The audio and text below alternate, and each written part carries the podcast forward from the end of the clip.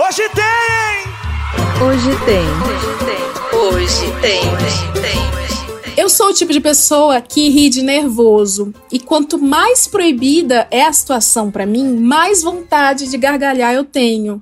Eu não sei que mecanismo é esse, mas ele me acompanhou a vida toda. Talvez por isso, hoje, eu não siga profissões que exijam de mim algum nível de seriedade, sobriedade, uma cara sisuda, fechada. Como é que deve ser, eu me pergunto, a vida de quem precisa né, fazer esse tipo assim mais sério? Quanto essas pessoas ganham principalmente? Bom, tem negócio de insalubridade? Vamos descobrir isso agora com os convidados desse episódio. Então, meu ouvinte querido, segura o riso frouxo, prende a sua gaitada, que tá cheio de autoridade aqui para contar pra gente o que é que tem para hoje. E aí, gente, tudo bem? Aqui é o Rolê e hoje tem vergonha dentro e fora da CLT. Eu adoro caderninho azul. Salve galera, sou o Ale Santos e hoje tem dificuldade com humor. Cara, vamos descobrir um pouco disso porque eu também tô tentando descobrir qual que é o meu critério para dar risada, né? salve, salve! Aqui basicamente é o pai do Biriba, reporte em Londres, Rodrigo Carvalho. E hoje tem o supra-sumo e o néctar da, da credibilidade, como sempre. Que aqui é assim, né? Tem que ser. Sim, e eu sou a Leila Germano e hoje tem profissionais que seguram o riso. Não necessariamente sou eu. Agora, uma pauta triste de cinema. Morreu hoje, aos 60 anos, a atriz Carrie Fisher, a princesa Leia, da saga Star Wars. Ela teve complicações depois de sofrer um infarto durante um voo entre Londres e Los Angeles. Isso foi há quatro dias, pontual. Os fãs da trilogia de George Lucas perderam a, a sua eterna musa, a heroína, enfim. Ela foi uma, uma inspiração para muita gente. Enfim, foi uma, uma pessoa. Hoje, o, o, dia inteiro nas redes sociais só se falava nisso. Muita gente dizendo o quanto amava Carrie Fisher, muitas celebridades marcando essa perda, né? É, mas a reação mais emocionante foi a do Chewbacca, aquele personagem do Star Wars. O Chewbacca disse.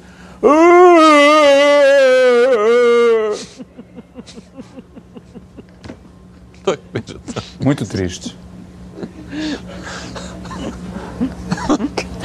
E eu, e como é que eu, eu continuo? prestando atenção. E como é que eu continuo agora depois disso? Tá, ó. Ouvinte que estava em cativeiro, vou apresentar quem são essas pessoas, se você não sabe. Aqui hoje nós temos um escritor, podcaster, jornalista, né? Que trata de assuntos densos. Um correspondente, jornalista correspondente internacional, repórter, que precisa nos dar, nos dar notícias fortes toda semana em rede nacional, e um executivo de uma multinacional. Né? O que, que eles têm em comum? E o rolê aleatório. Não vou falar isso agora, não. Eu vou dizer assim. Hoje, Rolê, você está aqui como um alto executivo de uma alta empresa de tecnologia que eu não vou falar o nome. Mas eu, porque eu não posso, infelizmente. Porra, adorei essa informação. Cara. É, Rodrigo. Muito bom. É, desconheço, Rodrigo. Desconheço esse profissional, gente. O que esses três têm em comum? Um aprecinho pela bagunça, um gostinho duvidoso, notas de base apuradas por uma baixaria. Eu tô certa, pessoal? Ou não? Será que eu trouxe convidados errados? Diga, diga na cara. Eu não me incomodei, não. Pra mim é isso aí. É isso aí, serviu a cara pulsa. É, é, é. Eu acho que é exatamente isso. Mesmo que você esteja no meio corporativo, ou sei lá, você esteja na sua vida pessoal, se já vem na, na alma do cidadão a bagaça, a bagaceira. Você vai ser sempre assim, né? É bem isso. Acho que se você não nasceu com um pouco de, de, de estranheza, você nasceu errado. É, mano, extremamente assim, cara. A gente vai falar disso com calma aí, né? Mas eu tô me reconectando aí com essa bagaceira, essa, essa, esse bando de bobagem aí que, que faz tão bem, né? A alma. A, a gente troca uma ideia. É, porque esse negócio de repórter aí, no primeiro momento, tem uma memória, a gente troca essa ideia, mas de, eu fui para um lugar ali de, de uma caretice, sabe? Os amigos falando, o repórter da Globo News, eu deixei de ser aquele sujeito lá absolutamente idiota, que me fazia muito bem sempre, que era uma, uma marca ali, né? Então acho que agora eu tô voltando aí, é uma tal, tal da maturidade, né? Vamos trocar essa ideia aí. Mas viva a bobagem aí, né? E hoje tem o, né, o pós-doc desse assunto e gosto muito. Espero que hoje tenha te resgate um pouquinho da Broadway, que é Isso. o nosso país. Isso. Brasil acelera. Quem não conhece vocês de primeira, assim, acha que vocês são as pessoas. Tipo, o povo, ou o povo se abre logo. Ah, eu vou falar por mim. Em geral, as pessoas que me conhecem, eu, eu lido com, com muita gente remotamente, então eu faço muita conferência. Eu, eu sou analista de sistemas, mas atualmente eu tenho um cargo de gestão. Então, às vezes, eu lido com pessoas de outros lugares do mundo que as pessoas pensam que eu sou uma pessoa muito séria. Mas agora, durante a pandemia, eu tive que abrir a câmera e acho que. o problema começou aí. Então, muita gente que nunca tinha visto a minha cara começou a sacar a minha. E quando, e quando eu viajava, às vezes, e, e ia pra algum país e conhecia o pessoal do time que trabalha comigo, as pessoas no ao vivo falavam: Nossa, mas você pode ser outra pessoa. Porque acho que você usa aquela foto do LinkedIn, sabe? A foto do LinkedIn, ela é uma desgraça. Porque ela coloca você envelopado dentro de um de uma cara, de um, sei lá, de um de, um certa, de, um- de uma certa formalidade que às vezes a gente na vida real não é daquele jeito. né? O LinkedIn. Só de estar ele no é LinkedIn, né, cara? Só de existir no LinkedIn, você já ganha um envelope de coxinha ali, tá ligado? É, é bem isso. né? Eu não tenho nem o que dizer no LinkedIn. Não sei se vocês são assim. Toda vez que eu logo no LinkedIn, ou é pra curtir, ou é pra pedir emprego. Eu tenho, mano. Eu, eu- eu uso bastante o LinkedIn. Antes de, de acontecer no Twitter, eu já tava ali fechando negócio no LinkedIn, né? Porque eu tinha uma, uma consultoria de inovação, gamification, esse tipo de coisa. Então eu usava bastante o LinkedIn. Tipo, eu virei consultor de, do Hospital das Clínicas de gamification por conta do LinkedIn. Então tem, é, então tem uma atuação bacana. Eu fui top voice ano passado e tal. Então a galera acha que eu sou sério pra caramba. Eu acho que todo mundo, por conta dos assuntos que eu trato sempre no- nos conteúdos, mas meus alunos, eu dou aula na ESPM também, ou quando a galera me conhece pessoalmente, eu sou, eu acho que eu sou muito zoeiro, sou aquele cara que gosta de perturbar, eu não gosto de ver as coisas em ritmo linear, tem que ter um, um chacoalhão ali pra, pra dar emoção. Porra, não tem nem LinkedIn, gente. Tô aqui seis, seis. Porra. Sempre tem, graças a Deus, seu. Sempre tem alguém que tá abaixo da gente, né? Isso é muito bom. Isso é Porra, eu, muito bom. eu não tenho nem LinkedIn, então eu não entendi algumas palavras aí do- desse início do episódio aí. E- mas, cara, minha, minha mulher tem, quando ela me mostrou pela primeira vez, eu fiquei assim, tipo, é como se aquele mundo não me pertencesse muito. Acho que é meio esquisito, né? Talvez É. trabalhar na mesma empresa há muito tempo e por ser meio bocó mesmo com essas coisas, assim, sabe? Não tem essa, essa atenção, não. E, cara, sobre ser. Como é que a gente tá chamando aqui? Bagaceira? Bo- é- é- Bagaceiro, Bagaceira vai bem, né? gentinha, Zé Povinho. Zé Fica Povinho. à vontade. Fofoqueiro. Fofoqueiro, fofoqueiro é bom. Fofoqueiro é ótimo, né? A gente tá numa fase boa do fofoqueiro, assim, né? O fofoqueiro tem sido bem valorizado, assim, né? Acho que mudou um pouco. Todo né? repórter tem, tem um pouco de fofoqueiro. É, é a base, pô. É o fofoqueiro do, do, do presente, né? Total. Agora, é isso. Eu, eu sou repórter é, e isso aí carrego. Por mais que eu sempre quisesse ter sido repórter, era, era um desejo meu, assim, na faculdade. Era uma certeza minha. Eu quero trabalhar na rua e ser o tal do repórter ali. Quando eu me formei, foi estranho pra caçamba isso aí, sabe? Amigo falando, tipo, ah, o repórter cobrindo tragédia. E eu sempre fui o cara que sabe, virava a cara ali quando via acidente e tal. Então, do nada, eu tinha que estar ao vivo contando corpos. E aquilo foi muito esquisito Olha, pra mim, rolê, sabe? dá certinho pra ti. Aquilo, aquilo me encaretou, sabe? Eu dei um passo atrás. Eu lembro de um amigo falando, porra, você e Pedrinho, outro amigo nosso, vocês mudaram muito, vocês ficaram muito sérios, sabe? E eu era o, o- o cara da turma ali que fazia minhas palhaçadas, tinha o meu jeito ali, não, me, não era, sabe, tinha o meu humor. E era uma, uma característica. Aí eu acho que essa coisa de reportagem, de ser jornalista sério e tudo mais, me fez dar um passo atrás, assim. E agora, eu acho que agora, agora, sei lá, uma maturidade, uns quatro anos pra cá, que eu falei, porra, dá pra eu ser aquele cara e faz parte disso, é uma redescoberta mesmo, sabe? Mas a internet, a internet ela é ótima pra isso, pra gente eu que eu que vivo no mundo corporativo e aí eu vou pra internet e eu consigo voltar pra quinta série. Porra, de onde eu nunca devia ter saído, exato. É pô. verdade. Obrigada pela deixa. Rolê, a próxima pergunta era o seguinte: ouvinte que chegou agora pela primeira vez.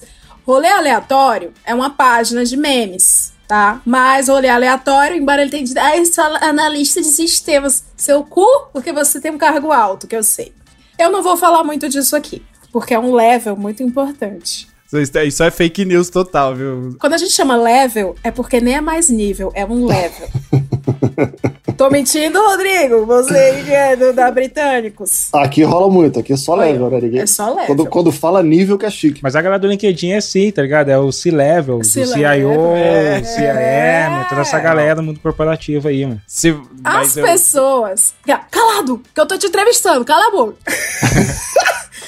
As pessoas sabem, elas sonham dessa empresa que o perfil rolê aleatório é você. Como é essa vida dupla de super-homem? Eu sempre quis saber isso. Não, pior que, assim. teve. Teve. Teve. teve- isso, esse já é, já é a parte da bagaceira. Em geral, não. É, eu uso a internet muito, por isso que eu, eu me. é, eu divido a minha vida entre o, o rolê aleatório e a minha vida é, CLT da, da carteirinha azul. Pra que eu não precise misturar esses dois mundos. Você sabe como é que a internet é, né? As pessoas vão, vão querer, sei lá, vasculhar a tua vida. Mas dentro da empresa, existem estagiários, a galera mais nova, que acabou sacando. a- e quando o cara sacou e veio Já pra era. mim, porra, tu, tu é o rolê E agora, E o como é que eu vou te caralho, respeitar? Exato. Exatamente, pô. E não tem muito espaço. O meio corporativo é extremamente careta. Então não tem muito espaço pra você é, ficar é, levando essa, essa vida de zoeira. Então eu separo bem, por isso que eu separo, por causa desse do mundo careta do LinkedIn. Mas eu fiquei, Ale, eu fiquei extremamente interessado em saber como monetizar a página do LinkedIn.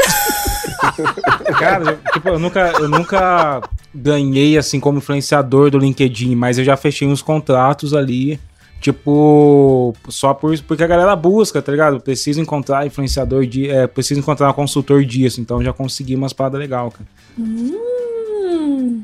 Tinha que ter um, um arrasto pra cima no LinkedIn, né? O LinkedIn é o lugar pra arrastar pra cima. Tem os stories. de não tá no LinkedIn. Ah, mas tipo, tem, É- tem algumas quebras de paradigma tóxico. maneiro lá, tipo, É? O, o meu último post lá foi que eu queria socar aquele cara que aparece no YouTube falando como é que você nunca ganhou 30 mil reais com smartphone, tá ligado? Nossa, E que ódio. O que? Ele vende capinha? Não, é um desses malucos que coaching que vende, sei lá, cara, tipo, fica querendo vender curso sobre como ganhar dinheiro vendendo curso. Nossa. Nossa. Ok. Ale, é, o povo do teu entorno sabe que pode falar contigo de baixaria, de assuntos que você não aborda no seu trabalho? E, por exemplo, que tipo de baixaria que te agrada? Que você gosta de consumir Um- uma, uma coisinha assim, bem gentinha. Então, a- os meus amigos, assim, eles estão ligados disso, porque se você ficar trocando muita ideia comigo no zap, a gente zoa muito, assim, eu sou o cara do, das figurinhas. Já perceberam no grupo que eu, eu já começo a mandar umas figurinhas, assim, zoeiras, cara. Tu Figurinhas faz de- rinha? A gente tem um grupo de rinha de sticker, eu e o rolê. Eita. Eu- eu- exatamente. Cara, tem que fazer. Porra, que rinha. conceito, ótimo, ótimo, Porque, ótimo. tipo, eu entro no grupo de zap, a galera me coloca nos grupos alt- altamente sérios, tipo o grupo dos professores lá da pós-graduação da SPM, eu já chego Altamente lá sérios. mandando o meme do, do Terry Crews, já chego lá mandando o maluco no pedaço, tá ligado? Tipo, eu sou. Gosto muito do, do, do Chaves e toda essa galera aí que faz o humor da TV brasileira. Mas eu vou falar a baixaria que eu, que eu gosto, que eu acho que é o melhor conteúdo da TV aberta brasileira. E se chama Casos de Família. Sei que você é um pouco agressiva, mas eu acho que ninguém é ruim de tudo. E com certeza Eu sou, você não é eu- ruim. Pra você eu- ter uma eu filha sou- bacana como essa. Ela é bacaníssima, ela é tão bacana que ela me Peraí, trouxe peraí, num lugar desse. Peraí, como um lugar desse? Que bacana desse. Que lugar desse? Qual o problema de um lugar filho, desse? uma- um filho não se Mas que lugar num desse? programa desse, que programa baixaria. desse que é que baixaria? Baixaria é você que tem uma filha e você não dá valor. Então, por isso que... Baixaria é você. Aqui só tem trabalhador. E eu também Aqui tem trabalhador, trabalhador. tem. Eu Aqui, aqui não é qualquer um que tem um cara que não trabalha, obriga a não, filha, não. Não vem querer Tá? tirar, não. Não, Você vem, você não vem obrigado. Não, não. Baixaria é você. Que tem uma filha que baixaria, obriga.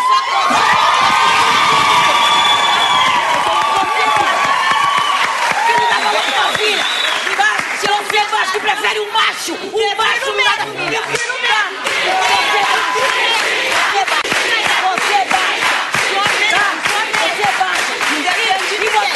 cara como esse. E você, você é uma boba de estar com essa mãe. Essa mãe não te merece. Ai, essa mãe não te merece. Ela não me merece mesmo. É e você nem esse cara trabalha. Tá trabalhando.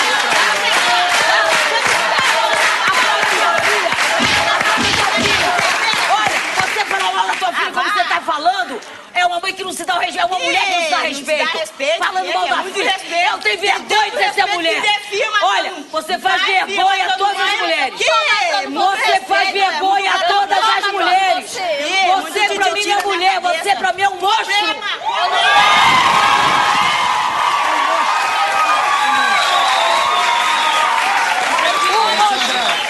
Tratar uma filha assim, tratar uma filha assim. Problema, filha não minha. tem ex-filha não, meu filho.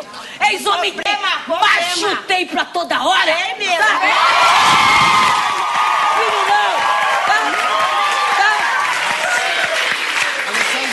Coisa horrorosa. Oh. Filho, na hora que vai ficar doente, vamos ver se homem, se homenzinho vai ficar com você. Vai ter um câncer de mama pra ver se o homem vai ficar do teu lado. 19 Vai! Vai! Procurar a filhinha. Vai ficar paralítico, acidente, pra ver se ele fica do teu Ah, lado. ele vai sumir Mano, Casos de família. eu amo essa Muito porcaria, bom, cara. É a melhor programação que existe no Brasil, cara, pra você passar a tarde ali tomando café despretensioso. Muito Tereza obrigada. Verdade. Eu lamento que seja do SBT. É. Não, Não. Como diz Flávio Augusto, não viram valor. Ca- casos, Casos de de família família. tem a cara do SBT. É, tipo, Eu- é, ué, a o cara, problema? a estética do SBT. Não, ô Rodrigo, tinha que ter no Globo News. Faz, adianta isso aí. leva eles. Nossa, chacoalhada na grade, né? Tá Chama, né? faz um caso de família. Aí, Rodrigo, como quem não quer nada, propõe Com caso de família de Camarote, política. né? Com. Você que tem que responder. Bota a palavra na tua boca e responde da forma que você achar melhor. Cara, tipo, caso de família, assim, é aquele programa que às vezes você vai rever no YouTube alguns casos, assim, que ficaram clássicos no programa, cara. E tem outro também que às vezes eu assisto, assim, cara, que é tipo maior zoeira, assim. Só o, o quão absurdo é, cara, que eu não acredito que aquilo é absurdo, que é o programa do João Kleber de manhã, cara. Cara, tipo, às vezes tem umas pautas lá, cara, tipo a menina que se prostituiu por causa do hambúrguer, tá ligado? pra te revelar é muito forte. Não sei se você vai encarar. E o que eu tenho pra te revelar é que eu me prostituía. Calma, calma, mas você não sabe por quê. Eu me prostituía pra comer cheeseburger. Você tá brincando comigo. Tá ligado? Quando você vai assistir, você fala, mano, eu não, eu vou, eu quero descobrir até onde vai esse absurdo, mano. Ah, e os caras não é. tem limite, mano. Você fica preso naquele turbilhão de absurdo ali, cara. Isso é o entretenimento. O entretenimento da TV brasileira tá, faz- tá aí, tá levando a família. Gente, Pra se eu quero entreter. só dizer aqui pro ouvinte, talvez o ouvinte esteja ouvindo assassino, genocida, é, são exatamente 20 e 30 aqui no bairro dos Jardins, o que me deixa um pouco consternada, mas tá tendo uma grande gritaria e eu não vou pedir perdão, eu quero até que você aprecie essa música ambiente. Mas- Ah, eu vi. Uma criança. Aí, ó. O Jardim se indignou. É, filho da puta! Assassino! É, notícia, que é notícia. É, isso aí. É um link ao vivo, direto da Zona Sul de São Paulo. Então tá. Eu tô aqui também, ouvintes, com um global. Oh, meu Deus do céu. Um global, Rodrigo Carvalho, conhecido mundialmente como pai do Biriba, correto? É a sua profissão. corretíssimo, corretíssimo. É um cachorro correspondente do jornalismo da Globo, que eventualmente aparece com seu tutor, nos trazendo panoramas globais, né, lá do Reino Unido. Só que eu descobri pelo Twitter, Rodrigo, que você é mais gentinha do que eu pensava. Eu te segui eu, eu vejo que tu acompanha. que tu acompanha o Big Brother. Tu tem sempre uma opiniãozinha de Zé Povinho pra dar. Isso é tão legal. Você gosta, querido? Eu gosto. Com- Me fala como é que é ser um vileiro na Terra da Rainha. Você não tem muito uma comunidade assim, uma village por aí. É verdade, é um village. Pô, eu, me, eu fico muito à vontade no Twitter, o problema é esse, né? É porque eu não fico, não é qualquer, pô, qualquer saída de galera ali que eu vou ser aquele cara ali, não. O problema é que no Twitter eu tô muito em casa, isso é um perigo. E eu tô aprendendo a lidar com isso, porque eu tenho uma ali. Eu acho assim, eu entendo hoje que tem uma, uma linha vermelha ali. Porque eu fico muito à vontade. Então, um dia desse eu, eu, eu tuitei um negócio falando mal do Projota que eu senti que eu passei do limite. Uma coisa muito genuína ali. Que eu acho que uma vez, enquanto repórter, uma galera estranha. Porque, porque como repórter, por, por mais que eu seja bagaceiro, eu, eu compreendo que no lugar de repórter, jornalista supostamente sério, algumas coisas que eu falo ficam, ficam mais constrangedoras, mais engraçadas, porque é aquele cara lá que fala sério. Só que na verdade eu tô basicamente sendo eu ali. E no Twitter eu fico muito à vontade. Então, um dia eu botei, eu botei basicamente Projota. Eu não tenho orgulho nenhum, não, né? Tô só trazendo a informação aqui. Não, não tenho mesmo. Mas eu botei, Projota, vírgula, tu é podre. Jamais te entrevistarei. Nossa, Assim, o Twitter ficou. Não, assim, isso não é legal. Não, de verdade, eu sei que é, pode, é mas assim, não, não tá certo, não tá legal dentro do que se é. Eu não sei se vocês concordam, mas assim, aí eu percebi que, tipo, opa, isso aqui, entendendo qual é esse perfil, talvez não vale. Então eu tô aprendendo ainda, porque eu fico à é que vontade. É tu- bagaceira, é muito natural, vem de dentro, falar mal daquelas pessoas. Eu gosto, sou eu, no bar também assim. Eu tô, eu tô adorando ver aqui, porque você, fa- você falou assim, o Rodrigo é o pai do Biriba. Eu já botei no Google aqui, Rodrigo, Ro- pai do Biriba, e eu abri uma foto no Instagram, que é você entrevistando o Roberto Ah, eu achei que era o Projota. Olha o plot twist. Da quadra da Beija-Flor. Pois é, tem história. Isso aí é uma credibilidade construída aí ao longo dos anos. que Eu, tenho tô medo de, de criticar a galera no Twitter, assim, assim, eu tenho a estratégia. Quando eu critico alguém do jeito que o Rodrigo fez, é porque eu, tô, eu quero meter os dois pés no peito, eu não quero ver a pessoa mesmo, tá ligado? Porque ocasionalmente você, de repente, eu vou lá e critico um, um cantor, daqui a pouco me colocam no grupo de zap com aquele cantor, tá ligado? E aí Pra evento, né? Pra É. alguma- é, Mano, Verdade, isso rola nossa. muito assim, cara. Eu sei um caso de duas famosas, viu? Grandes. Que uma... Ah, bota. Não, tu começou com a Re- fofoca. Reginaldo, bota o Come- bip Não. aí. Nada de Reginaldo. Começou com a fofoca, brota. Reginaldo não veio, conta aí. Uma atriz, ela falou mal de uma pessoa muito famosa, a quando ela não era famosa. E aí, é um dia. Ninguém espera ficar famoso, esse é o problema. Esse era o meu maior medo. Eu não queria ser famosa. Agora eu tô conhecendo um monte de Rodrigo aí. E eu fico catando. Hoje eu passei a tarde vendo se eu falei mal desse homem. É, eu correndo pra deletar os tweets. Mas, mas é sério. Porra, Leila. Essa atriz, ela desceu muito além na personalidade famosa. E depois elas ficaram. Ela esqueceu, porque isso foi em 2009, 10 no Twitter. Aí elas ficaram amigas. Tipo, ficou famosa, amigas de emissora, amigas de frequentar a casa, best, Eita. fotos, Maravilha. amigas. Aí o fã-clube da printou todas as paradas descendo a lenha nela. Vixe. Dá ruim. E mandou pra. Ainda bem Ô, que o projeto não tem fã-clube, né? Alguma vez você vai entrevistar Ai, ele aí. isso é meu maior Não, mas assim, medo, eu tô gente. brincando aqui, mas eu tô me abrindo assim, porque é sério, eu, eu tenho um limite ali. O Big, o Big Brother, eu, eu me, me vi nessa situação assim, sabe? Tá errado, pô. Então peço desculpa aqui a qualquer. Ele né, tá ouvindo a Projota gente, que não tenha ofendido, Projoter. porque não é legal. Mas é bagaceira, gente. É isso aí. Basta- sempre fui esse cara aí e tô adorando isso. Ao mesmo tempo é legal, porque é uma galhofa maravilhosa. O Twitter é foda, amo e tô aprendendo, tá? Então qualquer coisa, vocês também chegam ali no, no- no privado, tá? Pode falar, Rodrigo, acho que essa mensagem aí passou, sabe? Apa- Tem uns, a- Apaga. é, tem uns amigos eu que já, falam de Eu já tampei com um cara que, tipo, deu uma treta uma vez no grupo de zap com uma, uma mina aí de- do, do Instagram muito famosinha. E aí, tipo, essa mina brigou com o cara, e aí todo mundo foi pra cima do cara. Por sorte, ele não reconheceu o meu número de WhatsApp e depois me chamou pra trabalhar com ele. e aí, até agora ele não tem ideia disso, Ô, louco! Que maravilha! Caralho, É corói. tenso. Ah. É, mas... O grupo, grupo de WhatsApp é o terreno maravilhoso pra isso, né? Mas o Twitter, o Twitter eu deixo a dica aí pras pessoas. Eu apago os tweets, não só porque eles eu, eu uso muito vídeo, né? Eu posto muito vídeo e sempre tem problema, às vezes com música, com direito autoral, então tem que apagar mesmo. Mas, mas também ele me ajuda pra me dar essa liberdade de poder zoar alguém durante um programa e depois não tá numa situação dessa. Ótimo, ótimo. Eu tenho feito isso também, ótimo. É. Porque o Twitter ele é foda. Às vezes você tá no calor de um programa de TV que você tá assistindo, você tá descendo a lenha, você tá, você tá junto do. O Twitter é o fundão da classe.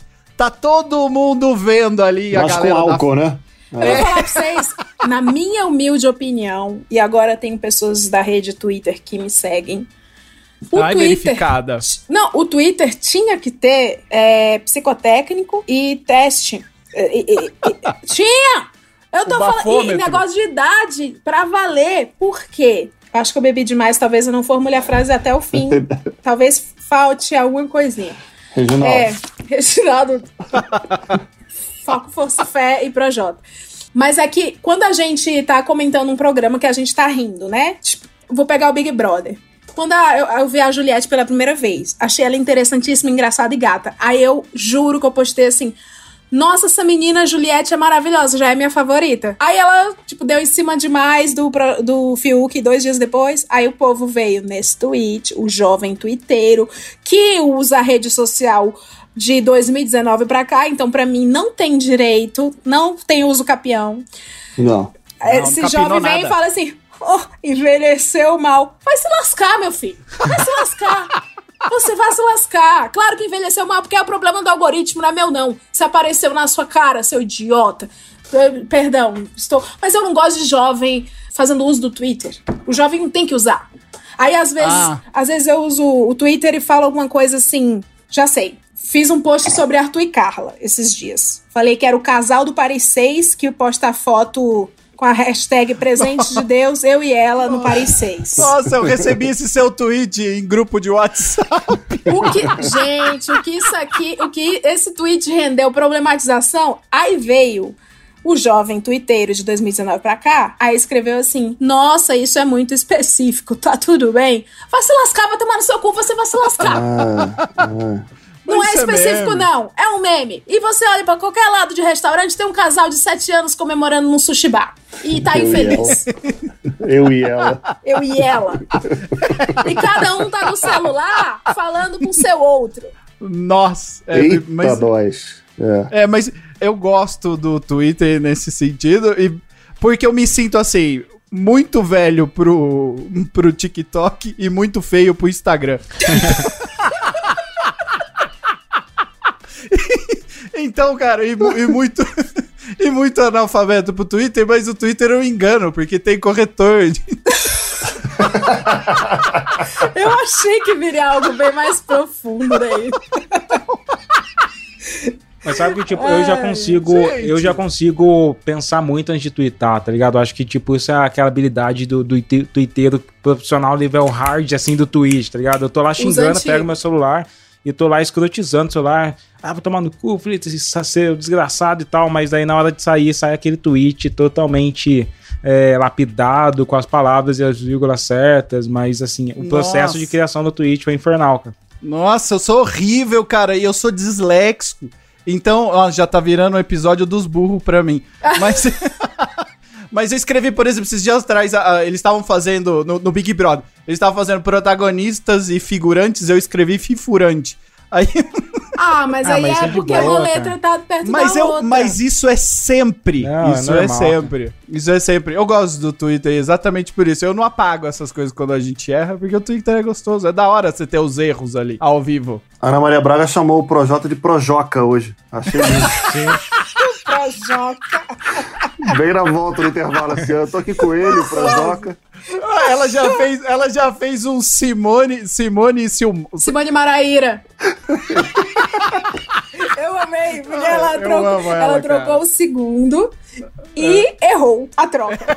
Sabe que, tipo, eu e acho que você. Eu acho que a gente vira um comunicado, um criador de conteúdo melhor quando a gente perde o medo de errar, cara. Quando você tá lá Exato. querendo fazer certinho, você só faz bosta, cara. Quando você perde o medo de, ah, deixa essa palavra errada ali mesmo no Twitter. Tipo, eu sou escritor, mano. Tem um monte de coisa errada no Twitter. Se alguém quer o meu texto revisado, vai lá na revista, vai ler no jornal, vai ler algum, algum veículo que eu escrevo, tá ligado? No Twitter é Aí, zoeira mesmo. é isso. Eu concordo totalmente, mas eu acho que isso, Ale, vem com um pouco de, sei lá, experiência ou vida. Eu, eu sinto a mesma coisa dentro da minha vida profissional também. Quanto mais velho eu fui ficando, menos eu fiquei com vergonha de errar. E isso foi me dando liberdade, me, eu me sentindo mais seguro. De admitir meus erros, mesmo dentro do trabalho. Isso foi fazendo eu crescer profissionalmente também, sabe? Porque essa segurança, ela acaba passando. Apesar de você ser bagaceiro, tudo, você vai ficando cada vez mais seguro de si, como lidar com situações em que você tem muito estresse, ou que você tem muita gente prestando atenção e querendo esperando uma resposta sua e quando você erra e admite um erro, as pessoas aceitam que ah, olha, isso aqui é um papel, é uma senioridade do cara, então às vezes a, até aceitam isso. Eu vou dar um spoiler aqui por o jovenzinho que tá ouvindo a gente, que eu sei que tem uma faixa etária desse podcast. Esse podcast ele é meio sobrenatural, que as faixas etárias. Primeiro que gênero é tudo muito 50-50, mentira, 48, 48 não binários. E idade é muito igualzinho assim, é muita gente de muita idade. Então, para a faixa jovem demais, um spoiler. A diferença do sênior pro júnior, que eu descobri na minha experiência de vida, é não é não acertar ou parecer sério. A diferença do sênior pro júnior é a consciência do tempo. O sênior, ele tem dimensão do tempo, assim. O tempo, assim, eu vou perder dinheiro ou vou ganhar dinheiro gastando tempo com isso aqui? Entendeu? É mais ou menos. É tipo Eu isso. concordo, Aí fala assim, exato. quanto é que tu quer ganhar? Aí o sênior fala assim, eu quero tanto. Não vai ficar, o sênior vai ficar assim, ah, então eu sempre quis aqui porque eu acho vocês campeões em vendas. Não, jovem, não é isso. O sênior, ele tem o ser tempo, o tempo dele vale. O tempo dele vale dinheiro, jovem. Então tudo bem rir e ser bagaceiro e gostar de baixaria. Se você é- entrega direitinho e sabe que a hora certa, o tempo certo de rir, de ser baixaria e de entregar direitinho. É, eu acho que no, no começo da minha vida profissional eu tinha um pouco de vergonha. Eu escondia esse meu lado bagaceiro, sabe? Porque você. Às vezes você tá querendo sempre se provar, sempre se provar. E depois que o tempo que você já vê que, bem, eu sei fazer o que eu tô me propondo a fazer, foda-se. Eu, a minha- eu, separo, eu separo bem as vidas entre a vida profissional e a vida do Twitter. Isso é, isso para mim é maravilhoso. Digamos que as empresas Ale Rodrigo Rolê. Rodrigo e Ale é igual a rolê. Que legal! Caramba, É mano. Caralho, mano. Somos um amálgama. Acho que é o destino. Somente uma garrafa de Taná pode nos proporcionar esse insight. Acabou de abrir um buraco negro aqui no, no, no- do- da consciência, assim, tá ligado? O rolê é filho de Ale e Rodrigo. É, Caralho. é, digamos que as empresas rolê, que é Ale e Rod- rolê, Rodrigo e Ale, e associados, vão contratar três pessoas para trabalhar. Cada um de vocês tem um departamento, tá? Não importa do que. E vocês vão contratar um braço direito. Que traços de personalidade, quando, quanto de bagaceiro, quanto de austeridade, sei lá, sobriedade, a pessoa tem que ter pra lidar com vocês? Qual, qual seria o perfil ideal de profissional pra vocês? Vocês são seniors, experientes. E não seguram Eu o vou- risco. Ah, eu, eu gosto muito de perceber que a pessoa é sincera. Na entrevista, às vezes, principalmente na minha área, que é uma área muito técnica, às vezes o cara quer se perfazer demais e quer falar que fez e que sabe, que não sei o quê. E às vezes, entrevista é uma mentira. É uma grande porcaria, né, cara? Tipo, É uma grande porcaria. E às vezes a pessoa que ela é a mais sincera possível, se ela, se eu faço uma pergunta pra ela, ela tem a manha de falar assim, eu não sei sobre esse assunto, é a pessoa que mais me chama atenção durante uma entrevista. Então acho que, sei lá, não, é mais, eu acho que é mais percepção mesmo de como. E também, claro, a gente tá genera- generalizando, né? Existem cargos e cargos, mas aquela pessoa que te passa, em, em geral, essa, essa franqueza, eu me atrai bastante. eu acho que, tipo, eu avalio bastante assim, sabe? É, a sinceridade é importante, mas não adianta você ser sincero e ser um incompetente, tá ligado? Então você tem que. Eita, segura essa. O shade! Receba o Nossa! shade, querido! Não, mas é real. Então, tipo assim, às vezes o cara vai lá e na sinceridade ele é um bagaceiro e também não faz porra nenhuma. Então, acho que, tipo, você tem que ter um peso ali. É, eu, eu sempre carrego a máxima de quanto mais perfeito você parece, mais mentiroso você é. Isso funciona muito para pastores, tá ligado? Porque na igreja evangélica você tem que, tipo, você tem que ser aquele cara que, tipo, usou droga, que, tipo, se prostituiu, que viveu na Cracolândia e aí depois deu a volta por cima. Quanto maior a história de superação, maior a mentira, tá ligado? Você tem que, tipo, é, ser real e falar, mano, é isso que eu sei fazer e provar Ganhou. que você sabe fazer e já é. Ganhou uma cobrinha essa semana no, no. Porra, gente, eu, eu não tenho LinkedIn, nunca contratei ninguém, nunca fiz entrevista com ninguém. Tá foda. Mas olha só, para as minhas relações como um todo, eu acho que é esse negócio da verdade aí. E pose é um negócio muito chato, né? Aquela Nossa. pose ali. Vocês estão entendendo, né? A gente falou do Projota aí, passa um pouco por aquilo. Uma coisa de contar sempre uma vantagem, porque eu, não sei o quê. Esse papinho assim já me afasta de primeira em qualquer situação. E é basicamente o que vocês falaram, né? De verdade. Tem um, é assim, você sentir que tem o, o troço ali, né? Que você, não, que você não tá sendo ludibriado. Porque a gente tá sendo ludibriado direto, né? A pessoa pedante. Por tipos, né? Por tipos. Isso, isso. Tô tentando evitar falar do Projota, mano, não tá funcionando. Daqui a pouco ele tá ele lá no Twitter, lá, pô, Ali, você falou de mim ali, cara. Falei, porra. Então, vem pra cá, Projota. Ele tava. Era essa surpresa que eu queria. Como é que eu vou convidar ele depois pro meu podcast, tá ligado? A Lumena eu já não consigo. A Lumena eu já não consigo. Era essa surpresa que a gente tinha pra você, ouvinte. Essa reconciliação. Ó, a gente falou muito de trabalho agora. Chegou a hora de, né? O que o ouvinte quer? O ouvinte quer rir, baixaria, a vida tá muito triste, chata e vivemos no Brasil. Então a gente gosta de rir, menos o Rodrigo, ele não vive no Brasil. A gente gosta de rir, a gente vai falar, começar a entrar em causos, causos de segurar o riso, na verdade. Queria abrir, temos jornalistas aqui na, no, no cast, com um caso que é, acho que o mais famoso de todos, Lilian Vitfib. Lembram Nossa. disso?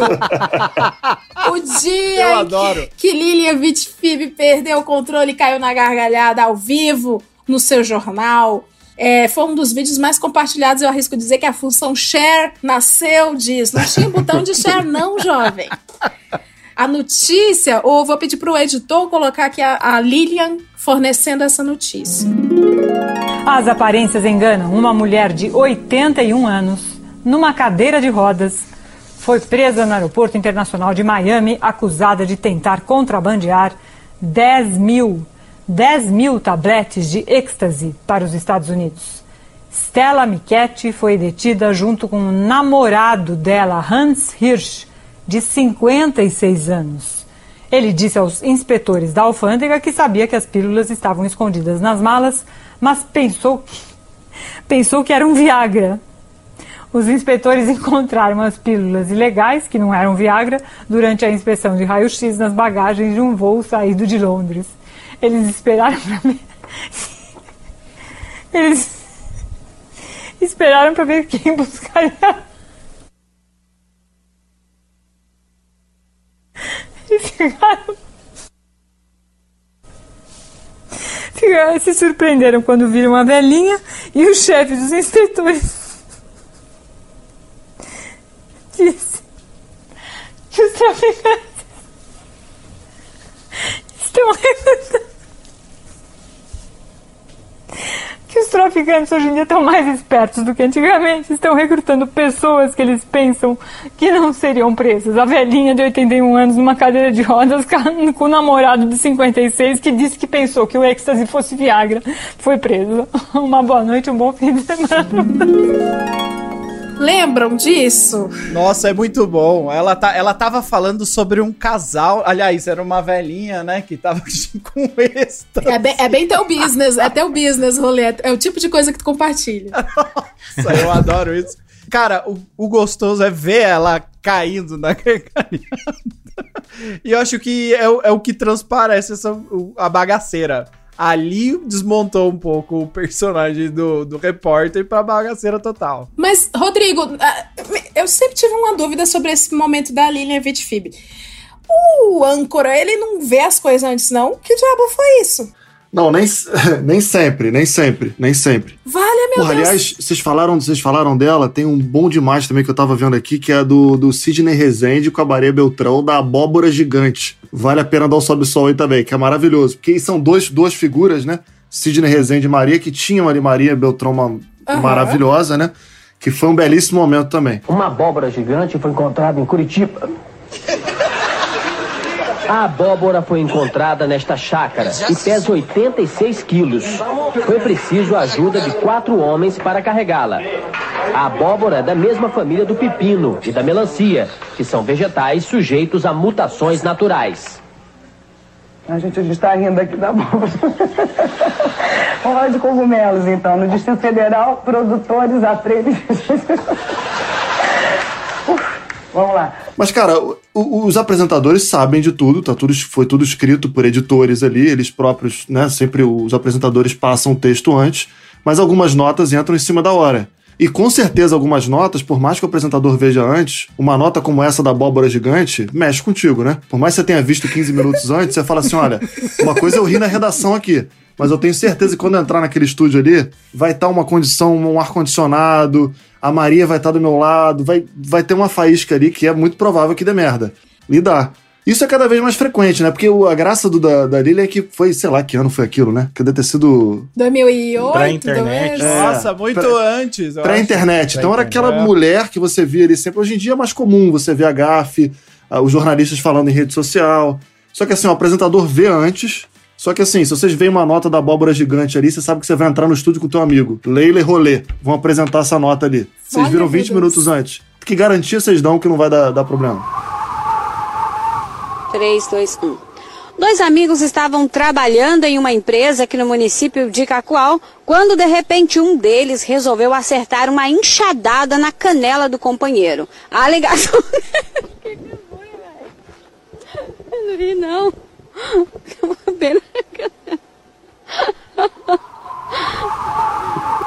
Rolê a gente não ia prestar. É, Nossa, não, eu acho que tem uma diferença também quando você escreve e vê, tipo, aqueles símbolos escritos e quando você fala uma história zoada, tá ligado? Tipo. Você você se emociona muito mais com a materialização daquela história, mano. Isso, aquilo no, no, no pra valer, né? É. Uma coisa é você ver no computador a nota batida pelo editor. Aí você vê naquela câmera, no teleprompter, aquilo virando uma notícia, você fica, peraí, que eu vou dar um passo agora que vai ser muito. É, quando, quando sai isso, da né? sua boca e você fala, caramba, eu tô falando isso mesmo, seu cérebro entra em parafuso, mano.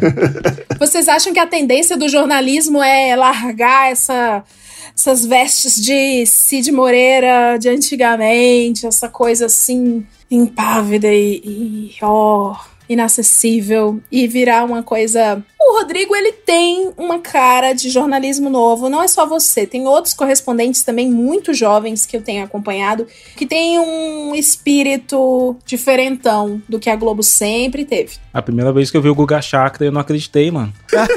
E, cara, esse cara tá na televisão, O mano, fala o sério. cabelo, o Eu falei, porra, o que que tá acontecendo na Globo, tá ligado? eu não Mas é acreditei, real, mano. é muito bom, né? Eu não acreditei no que eu tava vendo. Ele nada, eu já vi Não ele é explicando. possível. É. Que que é isso? O que que tá acontecendo no Brasil, Marcelo? De verdade. Ele é Ele é engraçado. nada, é eu, já vi, é eu já vi ele lá em Manhattan, com a pequenininha. Ah, Mas, mas eu acho, eu também concordo. Eu acho que. Vocês acreditam que cada vez mais esse, esse, Eu essa acho. pegada mais. Não é, não é informal, né? Não tem como você ser totalmente informal quando você tá falando alguma coisa muito séria, mas mais aceito a errar e se corrigir. É, Eu acho que o próprio formato tá levando a isso, né? A TV tá muito mais ao vivo, tá mais ao vivo do que nunca, nunca foi tão ao vivo assim. É, não só no, no encanal de notícias, mas na própria rede, como a gente fala, os jornais estão. Você pega um jornal hoje, o Jornal da Maju. É, não, vou, não sei a porcentagem exatamente, mas tem muita entrada ao vivo, mais do que tinha cinco anos atrás, sem dúvida. E aí acontece. Eu acho que é sem volta isso aí, é bem-vindo. Vocês que são telespectadores podem falar que vocês preferem também, né? Eu acho que com essa coisa da internet, do improviso e tudo mais, é, as pessoas gostam. O canal ao vivo tem mais, dá mais audiência. É, então você pode ver, a Globo News, alguns anos atrás, tinha programas gravados que intercalavam com, com, com jornais ao vivo ali. Agora é, é muito mais ao vivo o jornal. Porque isso passa por audiência, passa pela temperatura da notícia. Então, invariavelmente, jornalistas que se dão, que se viram melhor nessa, ganham espaço e, e, e gafes acontecem. Acho que é sem volta isso aí. Mas assim, tem seus problemas, né? Reportagem, assim, investimento em reportagem, em viagem, fazer um negócio gravado. A gente está vivendo um momento muito de opinião, né? De colunistas e de, de pessoas opinando ao vivo. E eu acho aqui, defendendo o meu ofício do reportariado aqui, que a reportagem, ela não pode agonizar, não, nessa história, sabe? Uhum, concordo. Nossa, eu, eu adoro quando tava na Globo News o Merval falando sobre o Frota. Um ato... Aí, tá vendo? É isso que fica, é isso que dá audiência. Aí você faz uma reportagem, viaja, oito minutos de matéria, não. É o Ator porno. Vocês estão acabando com o mercado, pô. Um ator porno. Mas eu acho que, tipo, a, a, pra além da internet, esse lado um pouco mais de humor, ele já vem, por exemplo, da galera do esporte, né? Porque a galera do esporte já. Os comentários do esporte já tem isso. Tem, tem um quadro que faz muito sucesso, que são os cavalinhos do Fantástico, do Tadeu Smith, né, cara? Que é, que é muito fenomenal. Então, acho que além de, de ter essa linguagem da internet, tem essa linguagem que já era da galera mais do bar, tá ligado? Que tava assistindo futebol no bar, assim. E eu acho que não vai perder, porque esse lado institucional é o que divide a, a comunicação como e o jornalismo como uma empresa dos blogueirinhos da extrema direita, zoeiros aí, vaporwave que passam desinformação, cara. É verdade. Eu vejo, eu vejo o Big Brother, por exemplo, o formato do Big Brother desse ano tá, tá uma forma até mais leve que as pessoas estão levando. Ai, a é, edição do Big Brother tá tudo na minha carreira. Tudo. Tá incrível. Eles, eles realmente eles estão conversando, comentando coisas, né? Estão se zoando também, né? Exato, estão se zoando, não estão se levando tão a sério. Eu tô usando o Rodrigo de menino de recado da Globo, perceba, ouvinte. Ei, Rodrigo, fala pra ele. Ei, Rodrigo, fala pra ele se tá muito legal a edição de terça-feira do BBB e que, assim, é o dia que aqui em casa a gente compra pizza. No caso, só tem eu mesmo. Eu quis parecer alguém com a família.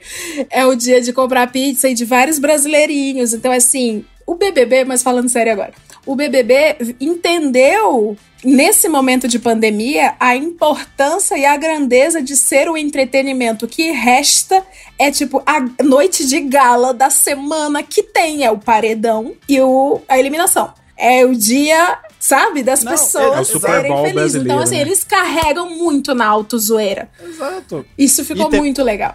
Não, e incrível, cara. 2021, TV aberta destruindo, levando toda uma audiência. Não tá dentro do YouTube, né? é o BBB, com 21 anos de BBB. Nem Netflix, nem Exato. Prime. É. Exatamente. Então, Mentira, é o cara, Globoplay, vai, que é, que é E não, né? e não, e as pessoas passaram pelo meme de que eu não deveria estar assistindo o BBB, eu vou ler um Ah, bom te livro. lascar. E isso, e isso, as pessoas já passaram por esse meme também, estão se permitindo falar, meu, eu sou bagaceira também, eu sei assistir entretenimento. Porque a TV é muito maior que a, que a internet. Acho que o Porchat falou disso no Roda Viva que eu participei. que, Tipo, ele sentiu que ele era famoso realmente quando ele passou a fazer um programa lá na Record. Porque, pra ser sincero, acho que a internet chega a 120 milhões de brasileiros, cara. Gente tem 220 milhões. A Globo, se eu não me engano, chega a ter share de 90, 90 e tantos por cento aqui no, no país, cara, nas décadas passadas. Então a TV é onde realmente a, a comunicação no Brasil tá acontecendo, principalmente na Globo ali, cara. E no caso de família. Exato. Não, e sobre o formato, e sobre o formato que você perguntou, Leila, de perceber que a, a- a- essa, eh, jornalistas mais jovens chegam assim, eu acho que era uma coisa muito exclusiva do esporte mesmo. Do esporte, o, o esporte se assumiu como entretenimento recentemente, inclusive enquanto departamento e comercial e tudo mais. Eu lembro, eu era publicitária, a gente celebrou tanto que podia anunciar com vocês aí do esporte. Vocês do esporte. Sim, a galera do esporte passou a fazer, po- poder fazer propaganda, né? E, mas eu acho que o jornalismo sério ele também está percebendo isso. Então você pode ver que os canais de notícia estão trabalhando mais também suas figuras de comentarista.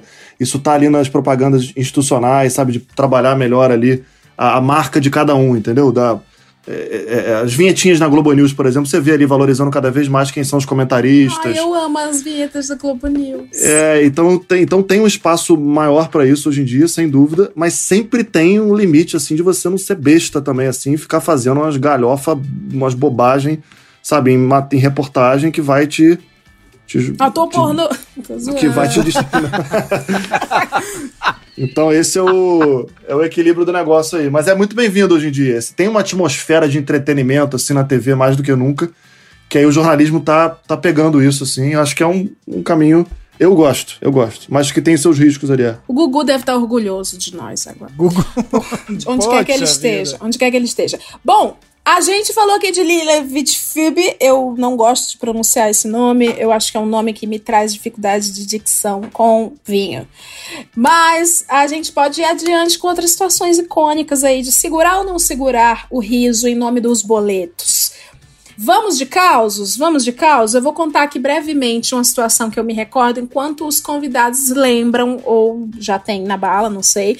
Histórias suas também, tá? Pra gente ir sofrendo em cima dessas situações. Eu lembro que quando eu morava lá no Ceará, eu trabalhei num. Será que eu conto detalhes? Será, ouvinte? Que eu conto detalhes? É uma família rica, hein? Uma família rica.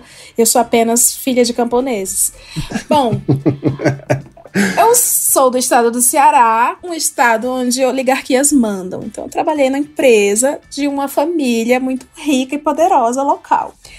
A empresa que eu trabalhava era cliente da empresona que era do pai do meu chefe. Olha só, que coisa. Atualmente? Não, na época. Ah, bom.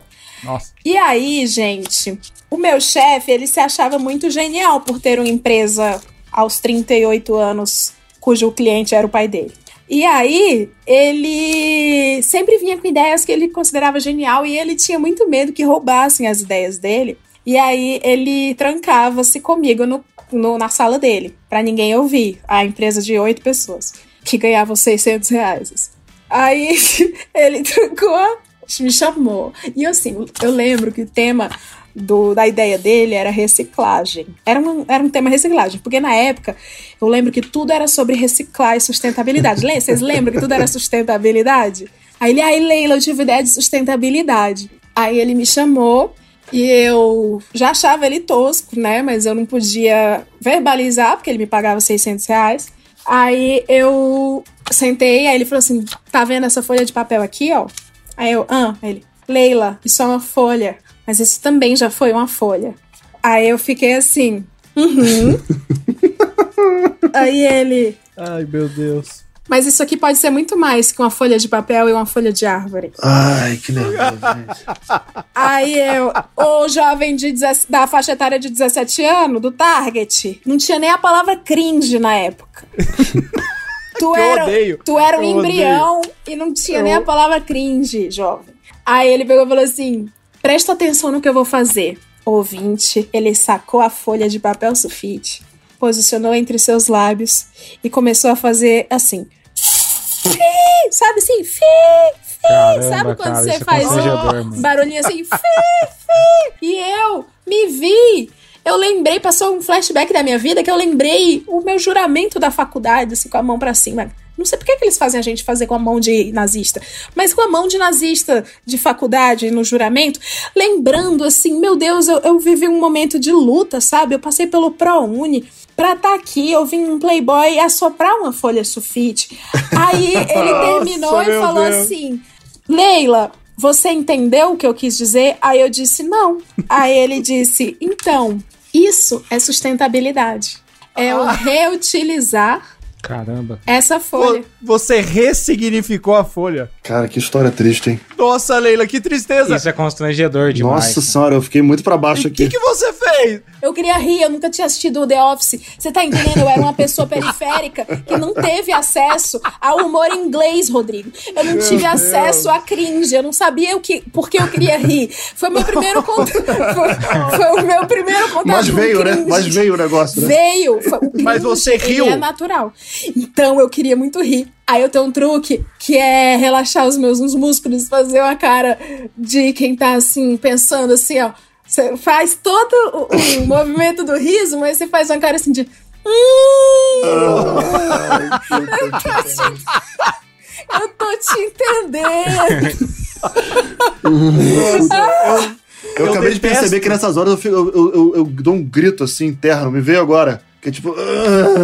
Mas não esse mundo né? empresarial que mais tem Tipo, esses caras, quanto mais dinheiro eles têm, mais gênio eles acham que eles são, mais burro eles Gente, são de graças a verdade, Deus eu cara. não, eu não tô fora. Eu- mas eu, eu, eu não sei como lidar numa situação dessa, porque eu sou realmente uma pessoa do riso frouxo.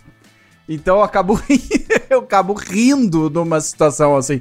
Eu tava. Essa semana, não sei se vocês viram, não teve uma situação de um, de um presidente de uma Câmara de Vereadores que. Acho que no Rio Grande do Sul. Que sugeriu pulverizar a cidade com.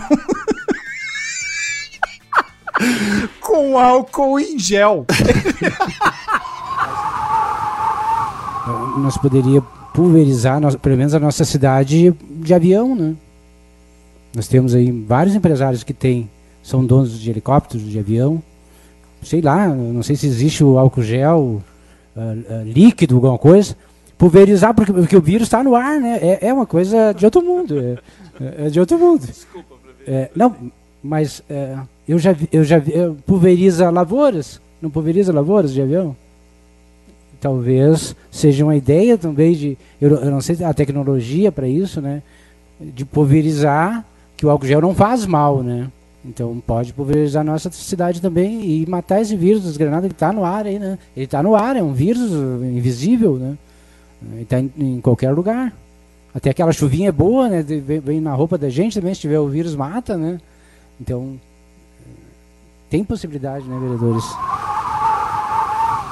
Faz sentido. Que tal, Cara, pessoal? E o problema é o silêncio de uma Câmara de Vereadores. em que o silêncio me constrange e eu vou querendo rir no meio do silêncio. Eu quero falar só um detalhe que eu vi essa matéria, eu vi ele falando, inclusive eu tive dúvida se era sério, depois eu vi que era sério. É, que essa asneira confronta com a asneira do peixe ser um bicho inteligente que desvia quando vê a capa de óleo. Caramba.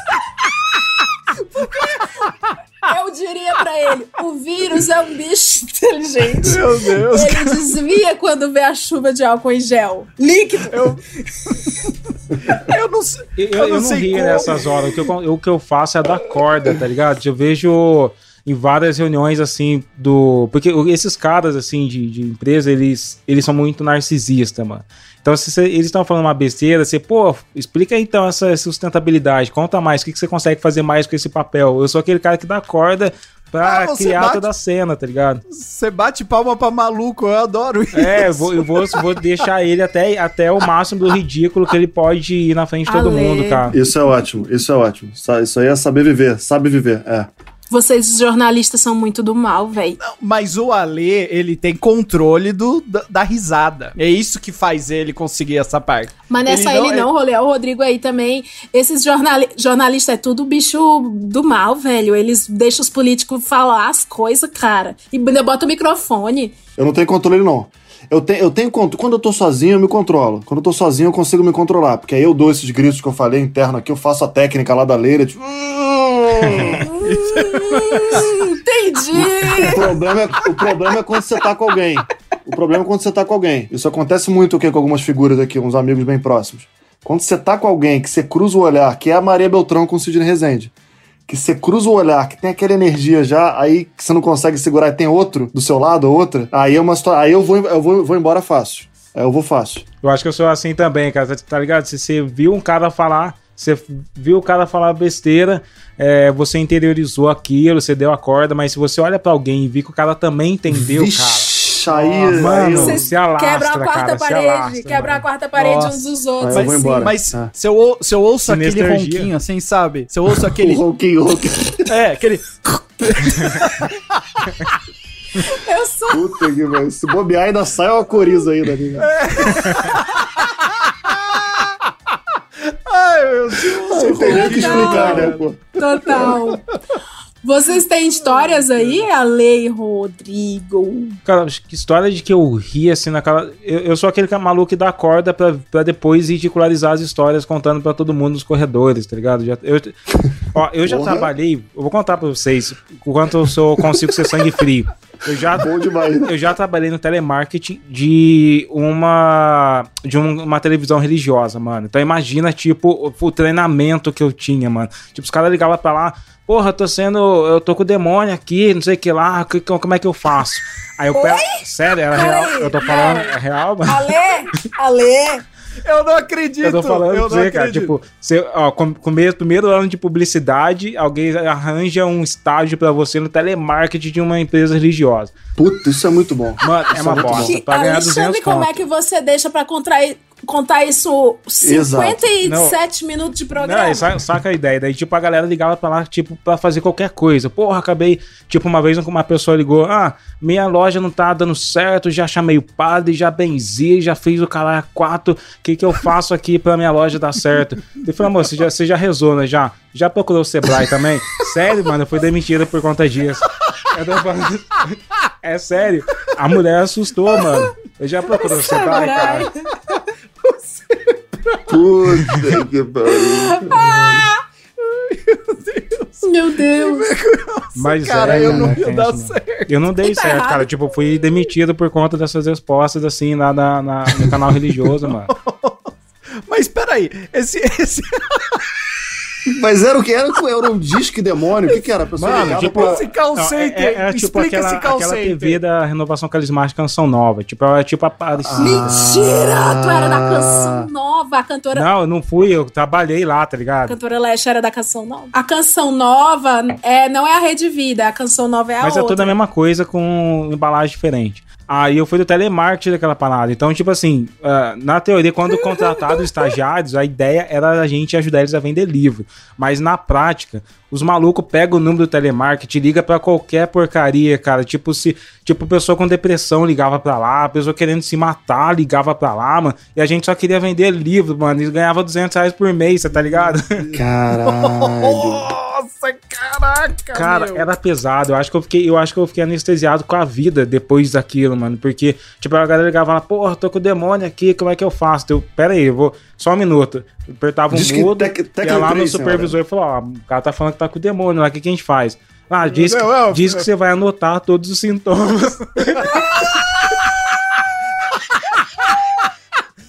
Você fala que você tem. Mano, é esse tipo de coisa, mas aí você fica meio. Você ganha essa habilidade. de- o Twitter não me Eu tô abala, com tá ligado? demônio e eu tô com desconto pra você.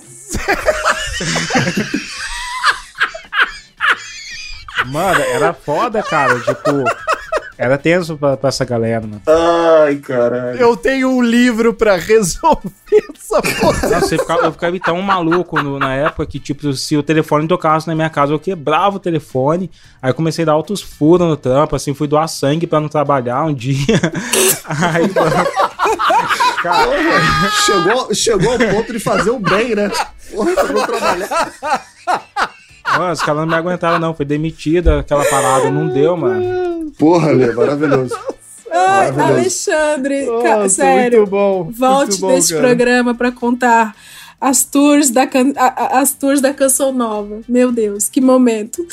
Ai, ai, ai. Olha, ouvinte, recebi alguns e-mails e trouxe este aqui que eu achei peculiar. Não é um- uma situação de riso profissional, mas é uma situação de prender o riso, sim. Eu acho super digno compartilhar com vocês. O e-mail é de Amanda Franco, que diz: eu e minha mãe temos crise de riso quando a gente está em situações que nos deixam nervosas. Em 2018, uma tia minha veio a falecer e antes de a gente ir pro velório, a gente combinou de não se olhar. Por quê? Dadas as circunstâncias que algumas pessoas estariam fazendo papel digno de Oscar, a gente saberia que ia cair numa crise de riso.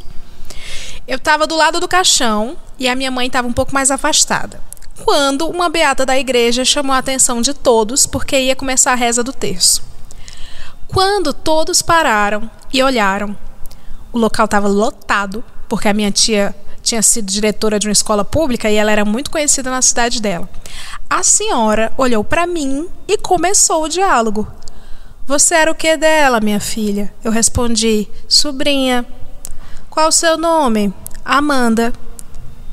Então a senhora vai e grita: Amanda, sobrinha de nossa querida Hilda, começará o terço. Daí ela me deu uma leve cotovelada e falou: Puxa aí. Nesse momento, eu não consegui conter a crise de riso. Eu olhei para minha mãe pedindo socorro. A minha mãe começou a rir também. A minha irmã acabou trancando a gente no banheiro e só soltou a gente no final do terço. Leila! Me nota. Amanda, tu tá mais do que notada. Mulher, eu consegui sentir essa vibe. Só quem foi católico na infância e adolescência sabe o que é puxar um texto com vontade de rir. Amanda, muito obrigada pelo seu e-mail. Gente, que história, que momento, que coisa maravilhosa. Espero que Dona Hilda esteja se divertindo com isso também, onde quer que ela esteja. Obrigado, olha. Olha. Foi foda. Altas histórias lá, cara. É, é, é, Vai, Rodrigo, supera isso aí. Tu não é o bichão da, da Globo Eu News? tô, é, exato, vai lá. É.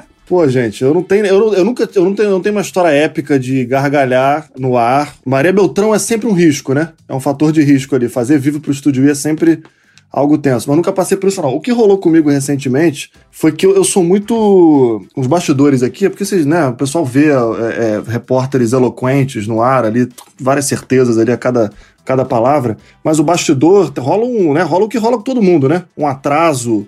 Chega no vivo 10 minutos antes de entrada ao vivo. E recentemente, a minha querida esposa Anne Aune tinha saído para trabalhar muito cedo. E eu não tinha saído com Biriba. E aí eu tinha uma entrada ao vivo pra Globo News e pro Jornal Hoje. Pro Estúdio I e pro Jornal Hoje. Por volta das quatro da tarde, no horário daqui. E eu não tinha saído com Biriba é, até então. Então Biriba tava daquele jeito, né? Eu falei, eu tive uma ideia sensacional, né? Eu falei, eu vou levar o Biriba pra tá ali no parque. Eu vou fazer um parque aqui perto, eu solto o Biriba. Enquanto eu faço as entradas ao vivo, eu, eu- o Biriba fica lá. Me pareceu muito possível isso. Olha Parece a loucura. É. Sim, Correto. Totalmente. É, exato, profissional. Aí o Ross foi comigo, o grande amigo Ross, repórter cinematográfico aqui. O que, que aconteceu? O Biriba, ele é muito. As pessoas não sabem, né? Porque só vêem as fotos fofas do Biriba, mas o Biriba é muito, muito atentado, assim. Ele é, É muito cão. chato contra os cachorros, ele é o cão. É o Então público-alvo da canção nova. Isso. Foi o cão que botou. É.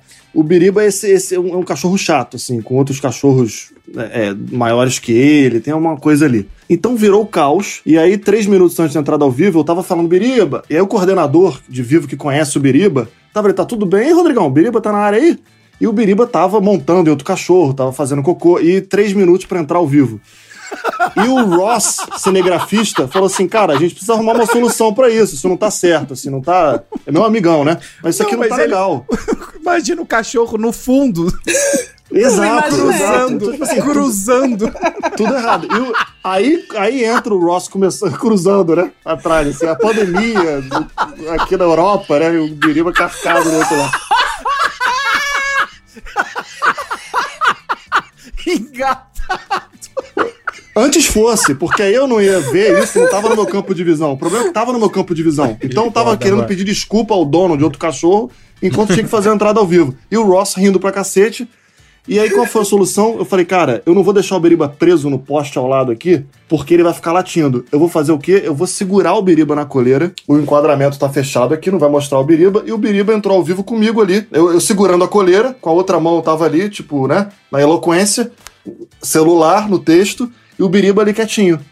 E o Ross, tá, é, e aí rolou isso, o Ross ficou rindo pra caceta, e ali eu cheguei perto de, de tipo. Porque você fica muito tenso, né? Pro Beriba subir em mim, eu, ah, eu tava com um biscoitinho na mão, esse aqui, ó, que tá até na minha mão que eu tô. E eu tava com um biscoitinho na mão. Aí o Beriba ficou aqui, tipo um coelhinho assim, pegando o biscoitinho, e a entrada ao vivo foi maravilhosa, mas chegou perto de um caos assim, e o Ross falou, cara, podendo evitar aí de trazer cachorro pra entrada ao vivo, acho melhor, né, cara? Ai, como esses. Ai! Moleira, sai, sai, britânico.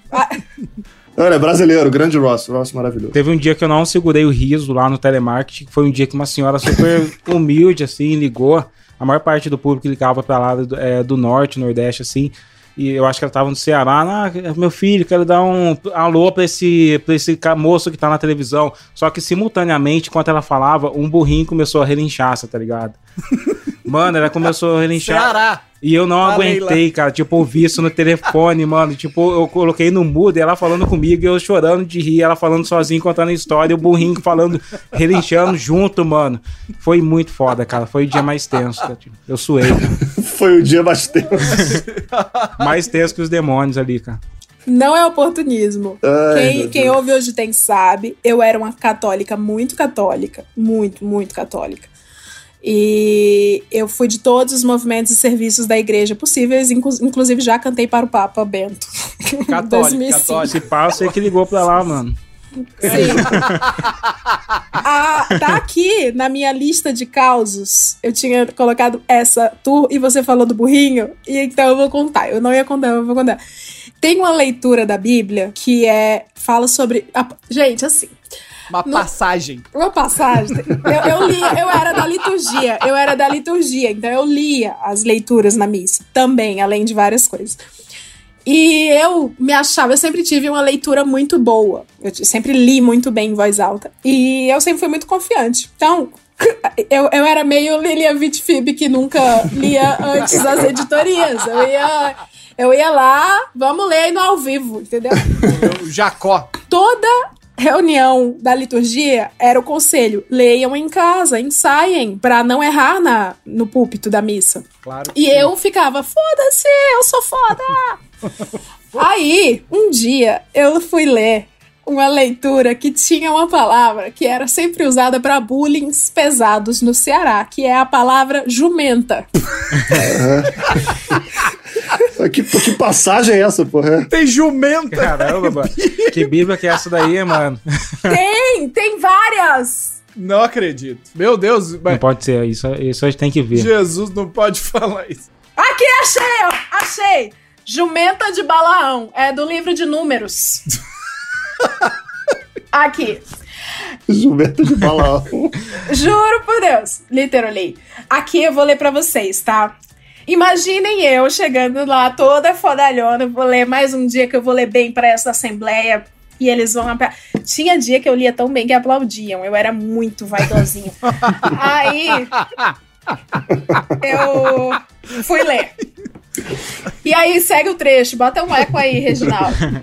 Viu, pois, a jumenta, o anjo do Senhor, que estava no caminho, com a sua espada desembanhada na mão, pelo que desviou-se a jumenta do caminho. Gente, eu lembro que na minha escola, eu estava numa escola pública, que o povo chamava jumenta pra falar a mãe dos outros, assim, ah, jumenta da tua mãe, não sei o quê. E eu lembro que essa leitura que eu tinha feito do livro de números tinha jumenta várias vezes. Várias, várias. E eu lia, eu fazia o relinchinho, o rolê. Eu fazia assim, lá na missa, eu fazia na missa assim, ó. Nossa senhora. Nossa. Não. Cada vez e que a- eu falava jumenta era. as, as, as beatas tudo assistindo. O povo ficou horrorizado e o povo assim, que horror. Aí, Ai, cara. aí eu gargalhava. O povo é hipócrita porque ninguém conseguiria ler isso sério, mas ele virar pro. Tinha que falar pro padre, pô, mano, fazer uma alteração poética aqui na jumenta, cara, chama de outra coisa. É, burrinha. A, a jumenta. Nossa. Ai, ai, ai, senhor. Perdão. Mas ó, eu- engraçado, eu tô achando muito incrível que vocês estão contando causos, alguns que são relacionados com a religião, e o meu. O meu também tem um pouco relacionado à religião. Eu trabalhava numa empresa em que tinha um problema com um servidor. E eu tinha ir num desses data centers, sabe? E um data, um data center, pra quem já entrou dentro do data center, parece uma caixa de abelha. Ele são vários, várias geladeiras assim, aí então, os computadores estão ali, todos espetados, e tá aquele barulho, sabe, ensurdecedor. Então você entra dentro do data center, tá, já tinha o cliente, já tava lá dentro, devia estar com algum problema, e tinha um, um outro engenheiro que tava ali trabalhando já há um bom tempo. Um cara mais velho, experiente, extremamente sério. Esse cara era bastante sério. E eu. E eu entrei ali e a, a situação tava crítica. O cliente, o, servi- o- o servidor do, do cliente não voltava de jeito nenhum. E aquela pressão, o serviço vai voltar, o serviço não vai voltar. Era um, um PABX da empresa. Então os caras estavam todos pressionando para que aquilo volte. Devia ser um. devia ser o call center do Ale. É o cão, o cão, cão devia, devia ser o call center do Ale. E as pessoas queriam ligar. E, e, e o que aconteceu? O cara tava ali trabalhando, eu era novo nessa empresa, ainda bem que eu trabalhei lá só por um ano. O cara que já tava trabalhando ali, então eu tava. A cena era o cara com um notebook sentado de frente para um computador, eu e o cliente do lado olhando o cara trabalhar, dando palpite ali. O cara simplesmente chegou, levantou e falou assim: gente, não tem o que fazer. Então agora a gente vai para nosso, nosso último recurso. E eu pensei, nossa, lá vai, o cara vai querer formatar a máquina, reinstalar a máquina, isso é uma cagada, vai levar tipo mais 24 horas. O cara, com toda a calma, abaixou, pegou a mochila dele, é, colocou a mão e foi tirando lentamente uma bíblia Puta que pariu, mano. Cara, tipo, era o call center que eu trabalhei, mano. E eu ele sei essa tirou- cena real, cara. É Ele foda, tirou a Bíblia e começou a orar na Ah, minha, queria ver na essa imagem. minha frente, cara. E o cliente, eu e o cliente totalmente congelado, vendo É foda que tu não pode rir, porque é intolerância. Exatamente. E eu ali, meu Deus, cara. né? É. Caracteriza. Exato. E o cara começou a orar, só que, cara, você tá num- numa situação muito séria. Eu falei, meu Eu Deus. sei um cara que se daria muito bem nessa situação no- na leitura da jumenta, Michael Scott. Ele leria Nossa. seriamente com aquele olhar assim de ironia, tá ligado? Ele quebraria a quarta parede, a jumenta, daí daria aquele Ele faria com sentimento, assim, a jumenta. Veio- Esse, Ai, ai, esse, ai. me- esse mesmo cara, dias depois, ele chegou a tirar a camisa dentro desse data center e fazer, e fazer algumas flexões ali dentro do data center. Porra, esse cara é bom, esse cara é bom. Nossa, esse cara é muito bom. Saudade dele. Nunca mais ouvi esse maluco. Ai, meu Deus. E vamos de segunda leitura de e-mail. Esse e-mail aqui é de Hayako. Olá, Leila, tudo bem? Vi sua mensagem no Twitter e eu tenho uma história pra te contar que é inusitada de alguns anos atrás. Eu sou acupunturista e terapeuta corporal. Trabalhei muitos anos num spa urbano no centro do Rio de Janeiro, aplicando massagem shiatsu e outras terapias. Eu não preciso dizer, né, que massagem é algo muito fetichizado e muitas pessoas associam apenas a trabalho sexual. E eu sempre sou mais direto, claro e profissional possível sobre a minha terapia, principalmente com clientes mulheres, já que eu sou um homem cis e hétero. Certa vez eu estava massageando uma moça num dos quartos individuais do spa. Ela estava de barriga para baixo, só que de short e sem camiseta. Em dado momento, ela perguntou se eu ia passar óleo ou creme hidratante nas costas dela. Acontece que dois dias antes tinha sido meu aniversário. Eu comemorei na casa dos meus primos e primas. Família inteira, na churrascada, regada a mé. A minha prima sempre me zoou ao extremo com um trabalho de massagem. E na festa, ela, ela me colocou pra tocar em loop um tal de um funk, que o cantor falava assim: passa óleo pra deslizar, não sei o que e tal. Sabe como é, né? O funk tem umas letras sugestivas, envolventes e são chicletes na cabeça. Pois bem, voltando para a massagem, quando a moça perguntou do óleo ou do creme, eu automaticamente comecei a falar a fatídica letra, a malemolência fanqueira, já dominando todo o meu ser. Sim, já vou passar um pouquinho de óleo para não machucar. E aí travei quando eu percebi que ia engatar o restante da música. Eu me contraí inteiro, grudei na parede e comecei a suar em bicas. Passados alguns segundos terríveis, depois que eu quase gastei o meu réu primário com assédio sexual involuntário, eu só consegui terminar a frase com as suas costas. Para piorar, a moça desandou a falar sobre óleo durante a massagem. Óleo nisso, óleo naquilo, óleos essenciais, óleo de massagem, pele oleosa, etc, etc, óleo, etc. Toda vez que ela falava óleo, eu suava frio com a maldita letra do tchu, tchá, tchu, tchu, tchu, tchá, voltando na minha cabeça. Eu respirava fundo e eu tentava não pesar a mão. Depois da parte das costas, eu massageio pernas, braços e rosto com o ou a cliente de barriga para cima. Aí ela ficou perguntando se eu estava passando mal. Que eu estava com a cara vermelha e tal. Aí eu falei que era normal eu ficar com calor, mas ela não parou de falar. Óleo, óleo, óleo, óleo isso, óleo aquilo, óleo, óleo, que toma banho de óleo, que compra litro de óleo, óleo essencial, que borrifa óleo no carro, na casa toda. Ah! Eu queria sair correndo e pular numa banheira de gelo. Eu acho que eu entrei em alfa e eu consegui terminar a sessão sem maiores sobressaltos. Saí do quarto, aguardei ela se vestir. Ela saiu e disse que foi ótimo, pagou na recepção tal, foi embora. Eu amo cuidar da saúde e do bem-estar das pessoas, mas eu nunca quis tanto que uma cliente desaparecesse num passo de mágica. Hoje me dá gatilho ouvir a frase passar óleo. É isso. Eu espero que tenha valido a pena ler isso até aqui. Um abraço forte e sucesso pra ti. Ele mandou o link da música.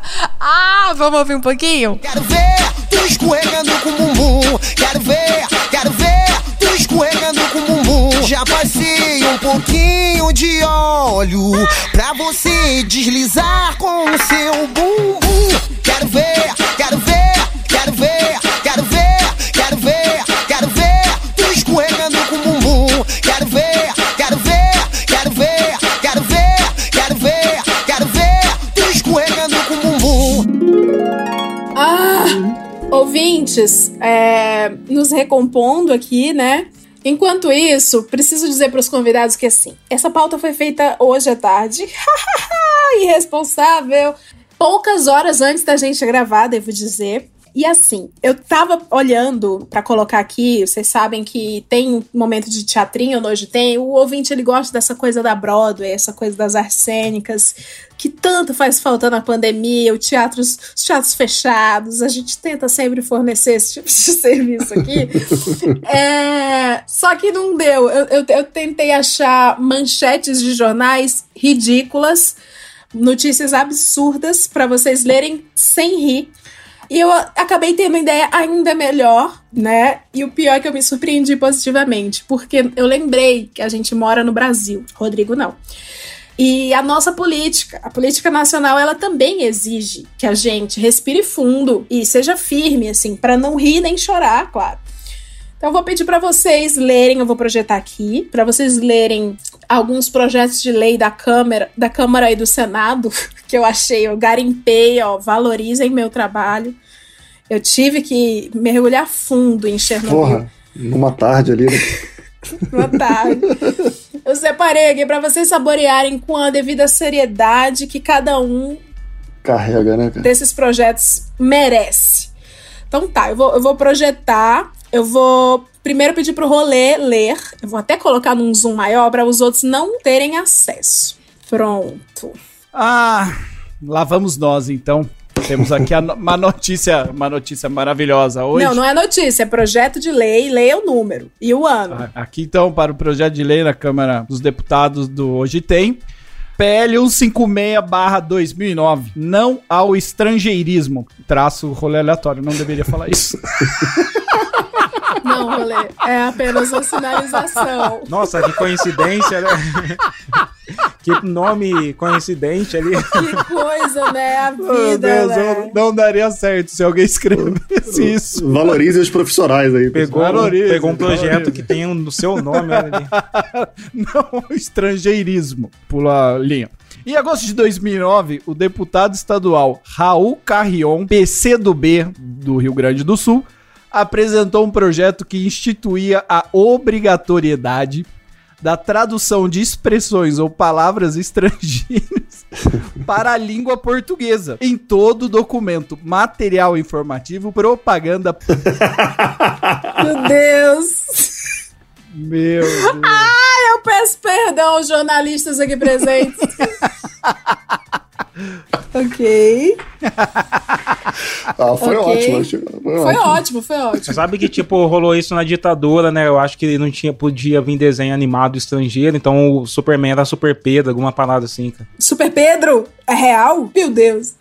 Bom, próximo projeto de lei, eu vou pedir pro Alê ler. Então eu vou apagar o nome do Alê para não acontecer o que certas pessoas. Vai, vai que eu confundo, né? Tipo, eu não, não reconheço o Alessandro ali. É. Vamos lá, vou de uma vez pra pegar no, no impulso. PL 2793-2008, Capital Nacional do Boné.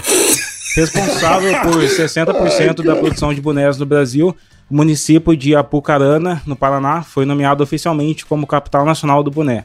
O projeto partiu do deputado federal Alex Casiani, PTB-PR, se tornou lei em 2010. O setor é tão importante que há um monumento ao boné de 14 metros de comprimento na entrada da cidade. Ah!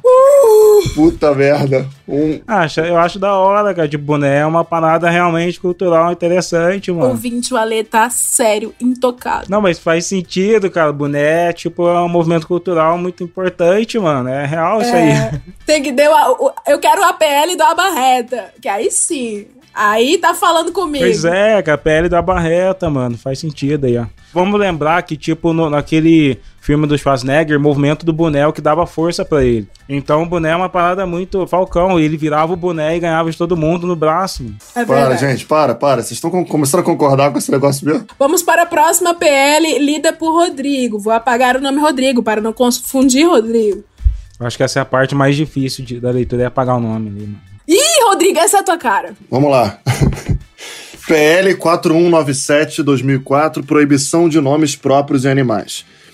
O deputado federal Pastor Reinaldo, do PTB do Rio Grande do Sul, apresentou um projeto à Câmara onde proibia o uso de nomes próprios em animais domésticos, silvestres ou exóticos.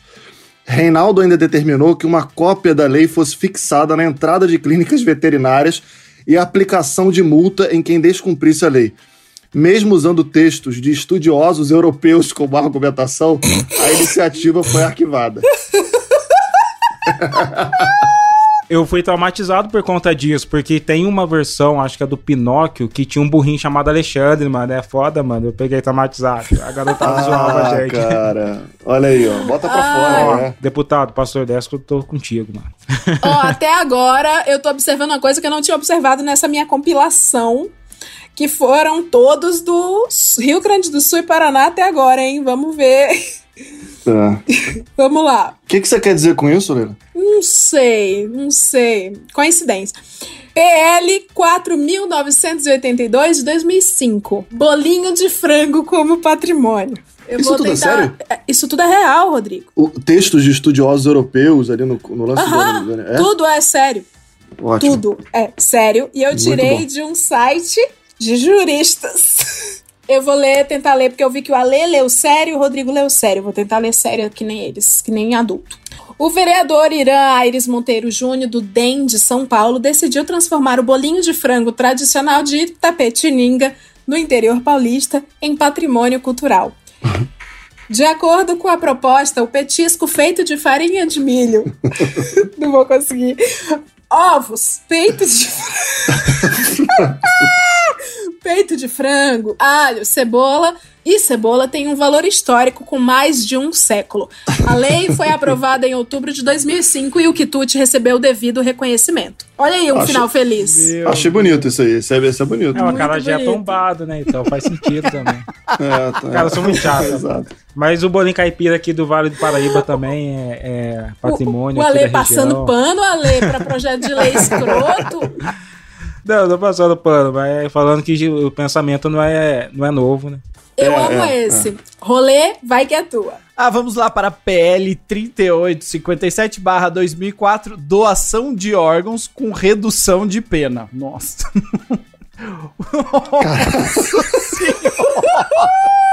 o rim. Grande abraço, Joel Pinheiro. Nada como dois rins. O deputado federal professor Irapuã Teixeira, do, do PP de São Paulo, elaborou um projeto no mínimo polêmico. Em 2004, ele sugeriu que presos por dois ou mais homicídios dolosos, nossa, com pena superior... Dois ou mais. Caralho. Cara, isso, Cara, é isso muito, é isso é isso muito é foda. específico, tá tudo bem? Exato. Com pena superior a 30 anos de prisão e que usem boné, fossem, Não, tá zoando. Não tem boné, fossem não. obrigados a doar órgãos. Caramba. Em sua defesa, ele ainda apresentou diversas opções ao condenado. Do- doar uma córnea, um rim, um pulmão, medula ou um terço do fígado. A, Para, a para, para, proposição para, para, foi para. considerada inconstitucional pela missa diretora. Cara, isso já só é inconstitucional quando você é contra todos os direitos humanos, mano. Que... Eu quero dizer Caralho. que eu, eu fiz um belo trabalho de pesquisa hoje e o rolê não consegue não rir, é impressionante. E ouvinte, isso tudo é dinheiro teu, ouvinte. Olha que legal pra onde vai os... O O cara, dinheiro do o cara, o cara escreveu essa PL depois de assistir Centopeia Humana, tá ligado? De nossa! Foi. Deu uma inspirada. Eu fiquei viajando qual que, que eu escolheria ali. Medula, um Nossa, terço, um- como é que é? Um O pulmão, o que, vocês escolheriam aí? Um terço de fígado é um troço horrível, né? Eu, dou, eu doaria um terço do meu fígado, ninguém Nossa, tá vendo. mas meu fígado tá muito baleado. O cara sai da cadeia, mas é o Joseph Klimber. Exato. Porque eu só tenho um rim. Eu só tenho um rim, eu nasci só com um rim, né? Já na- nasci prejudicada. Um 18 avos ali, né? Do, do, do fígado. Vai, Ale. PL 2324 do ano 2000. Visitantes de outro planeta. Aliens entre nós. Caso tivesse sido aprovado o projeto de lei do deputado federal João Caldas, PMN Alagoas, iria confirmar esse grande mistério da humanidade. Caldas elaborou um projeto de lei que obrigava a comunicação de qualquer informação relativa aos visitantes do espaço.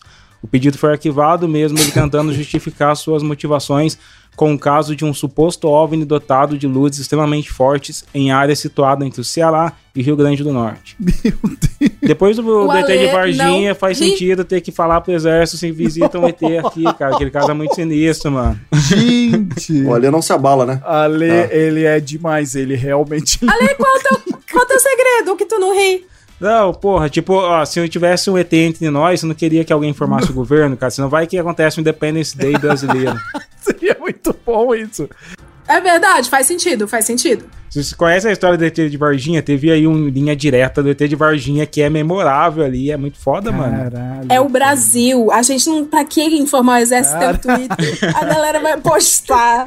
A galera vai postar, vai fazer meme. Daqui que Eu eu tô tinha que ir no, ligado, tu- no exército. Eles estão lá no meio-fio. Tem outras coisas pra fazer. Até porque se tivesse um ET visitando a Terra, o exército provavelmente estaria pintando ali a- as paredes e os rodapés não teria visto É, o ET uma- rodando por aí. Não adiantava nada falar pro general Pazuello, né, cara? A aeronáutica fazendo uma esquadrilha da fumaça, uma coreografia pra receber o ET. Estariam produzindo cloroquina e o ET lá dando risada de todo mundo. Cadê meus ETzinhos? Aí os caras cli, cli, cli, cli. E sempre rende boas matérias, né? Vídeo aí, ET Bilu aí, um, um grande clássico da. Porra. Vai, Rodrigo! Vamos lá, PL 2762 de 2003, Dia do Saci. Como forma de criar um equivalente ao Halloween, o deputado federal Aldo Rebelo, do PCdoB de São Paulo, tentou marcar a comemoração do Dia do Saci para 31 de outubro. Rabelo justificou que o menino negro de uma perna só é uma forçada da resistência cultural à invasão dos X-Men, dos Pokémons, Aí é foda. os. O que, que é isso, gente? E os jogos de guerra. O PL não chegou a ser apreciado por nenhuma comissão da casa e foi arquivado em janeiro de 2007. A gente tá aqui apreciando aqui em bom tempo, né? Pô, mas sabe por que, que eu ri, cara? Tipo, até tipo, o dia do Saci tava ok, mas eu fiquei imaginando o Saci é, tretando com o Pikachu e aí deu ruim, mano. Não. E aí O deu- que, o que pra mim eu achei maravilhoso é que, é que eles mano. escreveram Halloweens com R. Ah, Mas foi a dicção, do, foi a dicção do Aldo Rebelo, foi Halloween. Halloween. Halloween. Porra, agora que eu entendi isso aí, eu falei, cara, será que é algum jogo que eu não conheço? Halloween? Sabores, sabores. Eu não, eu não sou do game, achei que fosse Seria o filme, Saci lá, também negócio. um tipo de Poderia. X-Men? Fica Fica a dúvida. Eu vou ler esse aqui, ó. O último. Última PL, ouvinte, é, eu sei, ouvinte, você vai ficar com saudade das PLs? Tenta entrar em votenaweb.com.br e, ó, de nada, bebê, de nada. Não esquece de prestar atenção na próxima eleição. PL 662 de 2009. Menos estômago, mais desconto. Parece o Public Post. Eu vou fazer a linha Globo News agora. Pera que eu vou dar meu máximo.